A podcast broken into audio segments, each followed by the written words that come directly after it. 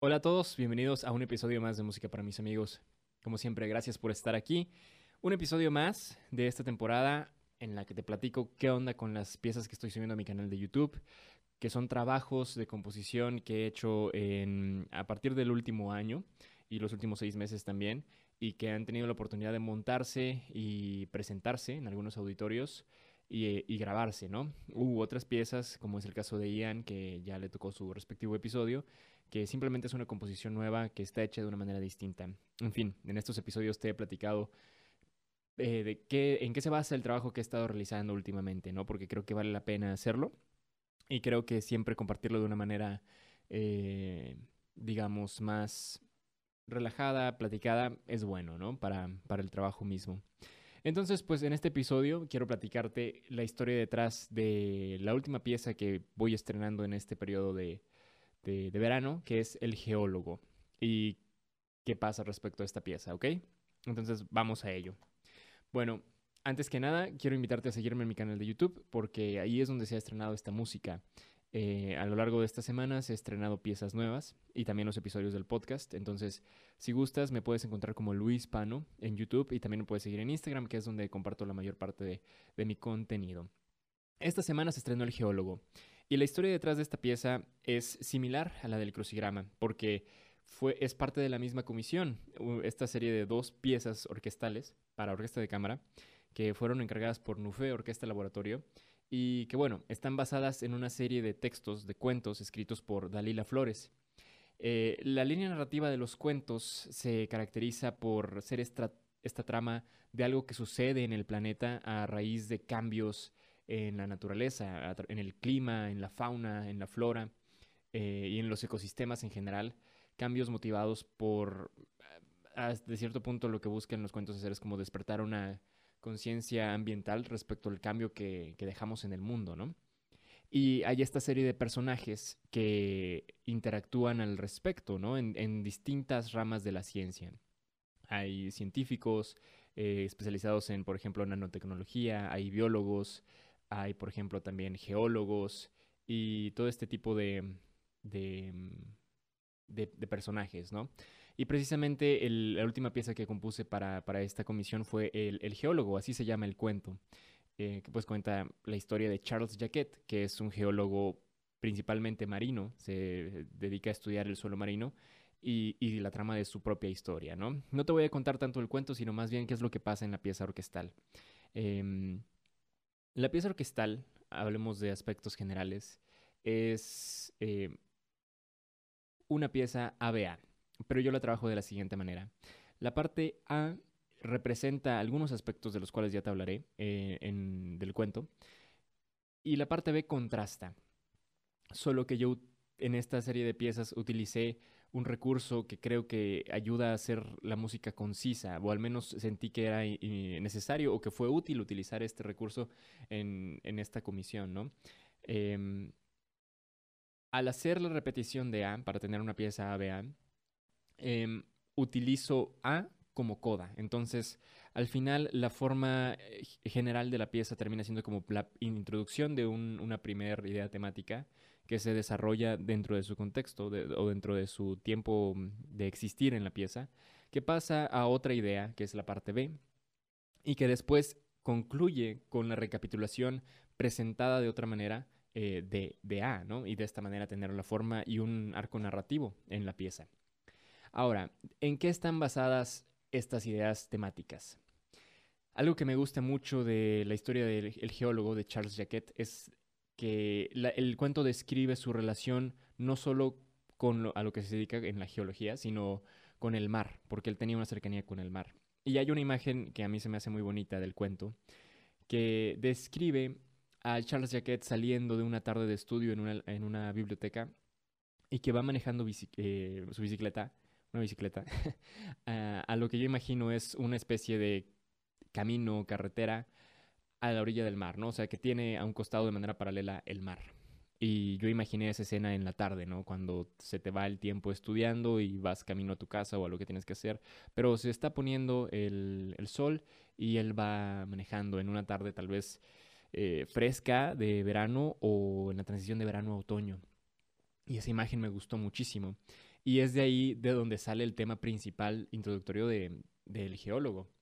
Em, porque escuchamos a la viola haciendo una nota la en trémolo, que son algo más o menos así.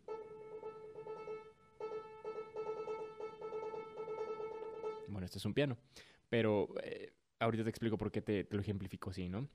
Está el trémolo y posteriormente las cuerdas se van añadiendo a esta, esta idea con otras notas y hacen una masa de sonido que da paso a la siguiente idea, que está sacada de una imagen eh, del cuento en la que se nos describe la relación que Charles Jacquet tenía con el mar a través de una experiencia en la que casi pierde la vida. Una especie, en, una ocasión él se encontraba buceando, explorando algunas eh, rocas dentro del mar y el mar em, se pues no sé cómo explicarlo, el mar se pone picado, por así decirlo, el mar se altera y es una especie de bautizo hacia Charles Jacquet con esta relación con el mar a través del mar manipulándolo y casi quitándole la vida, ¿no? e incluso lastimándolo, pero al final dejándolo en paz.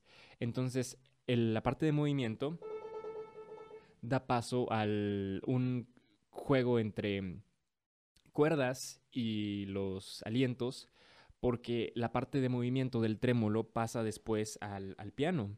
Em, de hecho, con un recurso muy interesante que es el siguiente.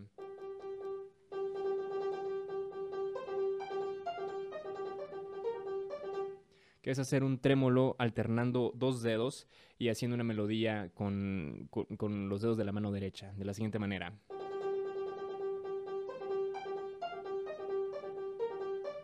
Porque el piano toma toda la sección de cuerdas manteniendo el trémolo y va respondiendo a los alientos en esa parte para que después, entre cuerdas y alientos, se haga un contraste que es la lucha que representa a Charles Jacquet y el mar, para después desembocar en el tema principal, digamos, por fin escuchado en esta parte principal, que explota, ¿no? Incluso busco Em, utilizar, por ejemplo, el corno francés muy arriba de, su registro y en los límites para expresar esta parte como de éxtasis en la que Charles Jacquet encuentra esa relación tan cercana al mar, ¿no? Que es, donde decide que ahí va a de, desarrollar la mayor parte de su carrera, por así decirlo, de investigación, ¿no?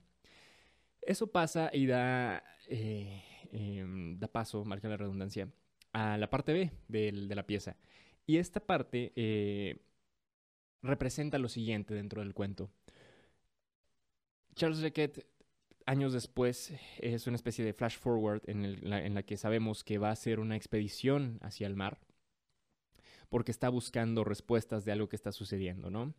Eh, y al bucear, se hace un conteo de los metros en los que va descendiendo. Entonces, primero desciende 10 metros, después 20, 30, 40, hasta 50, si no mal recuerdo. Y describe qué es lo que ve eh, con base en la distancia en la que va haciéndose más profundo, ¿no? Entonces, el tipo de animales, por ejemplo, al, recién empezar su descenso como buceo, todavía ve un poco de la luz de la luna porque hace esa expedición de noche y va describiendo cómo mientras más baja se encuentra otro tipo de, fauna o, u otro tipo de descubrimientos, ¿no? Y la manera en que yo quise representar ese descenso como buzo es a través de un tema que siempre siendo el mismo se presente en el registro de la orquesta misma, ¿no? A través de los instrumentos más agudos y pasando por los de registro medio yendo hacia los más graves. Y lo que escuchamos es el tema contrastante en la parte en la que hay un ostinato en el piano eh, y el tema contrastante eh, primero con armónicos en las cuerdas, que después va pasando a los alientos, a la flauta, oboe, clarinete, que pasa a las cuerdas mismas y llega a los instrumentos más graves, siendo, si no mal recuerdo, el corno y el fagot los que cierran, junto con el contrabajo. El contrabajo es el que cierra al final. Y después de escuchar el tema que desciende, encontramos de cierta manera, o es lo que yo quise expresar, el, descubrimiento de, Charles Jacquet, que queda al subtexto, ¿no? Cada quien podrá insertar ahí cuál es el descubrimiento a través de, ya sea leer el cuento o escuchar la música, con suerte, ¿no? Em, y entonces surge, con el último instrumento que fue el, contrabajo y con el piano apoyándolo, una idea como de respiro, una idea temática de respiro que da paso a el tema en el que se ve la, la unión entre Charles Sequet y el mar, pero presentado de una manera muchísimo más tranquila. Lo que antes sonó de manera, digamos, muy ágil, no estruendosa, pero muy ágil y, muy, y como a manera de un punto álgido, ahora suena como a manera de resolución. Esta es la manera en que te podría describir el geólogo a grandes rasgos en cuanto a forma y en cuanto a cómo están hechas los temas, hechos los temas. Pero bueno, la intención de estos episodios, como siempre te he mencionado, es explicar la pieza para al final tener la oportunidad de escucharla. Entonces, esto sería todo para la explicación del geólogo. Gracias por llegar a este punto del episodio. Em, recuerda seguirme en YouTube, en Instagram. Em, toma todo, eh, todo lo que te comenté en cuenta y ahora entonces escuchas El Geólogo, eh, compuesta por, por mí, por Luis Antonio Pano, con la interpretación de Nufe Orquesta Laboratorio en el concierto llevado a cabo el 30 de marzo del 2022 en el Museo Regional eh, de Guadalajara. Para todos ustedes, esto es El Geólogo. Hasta la próxima.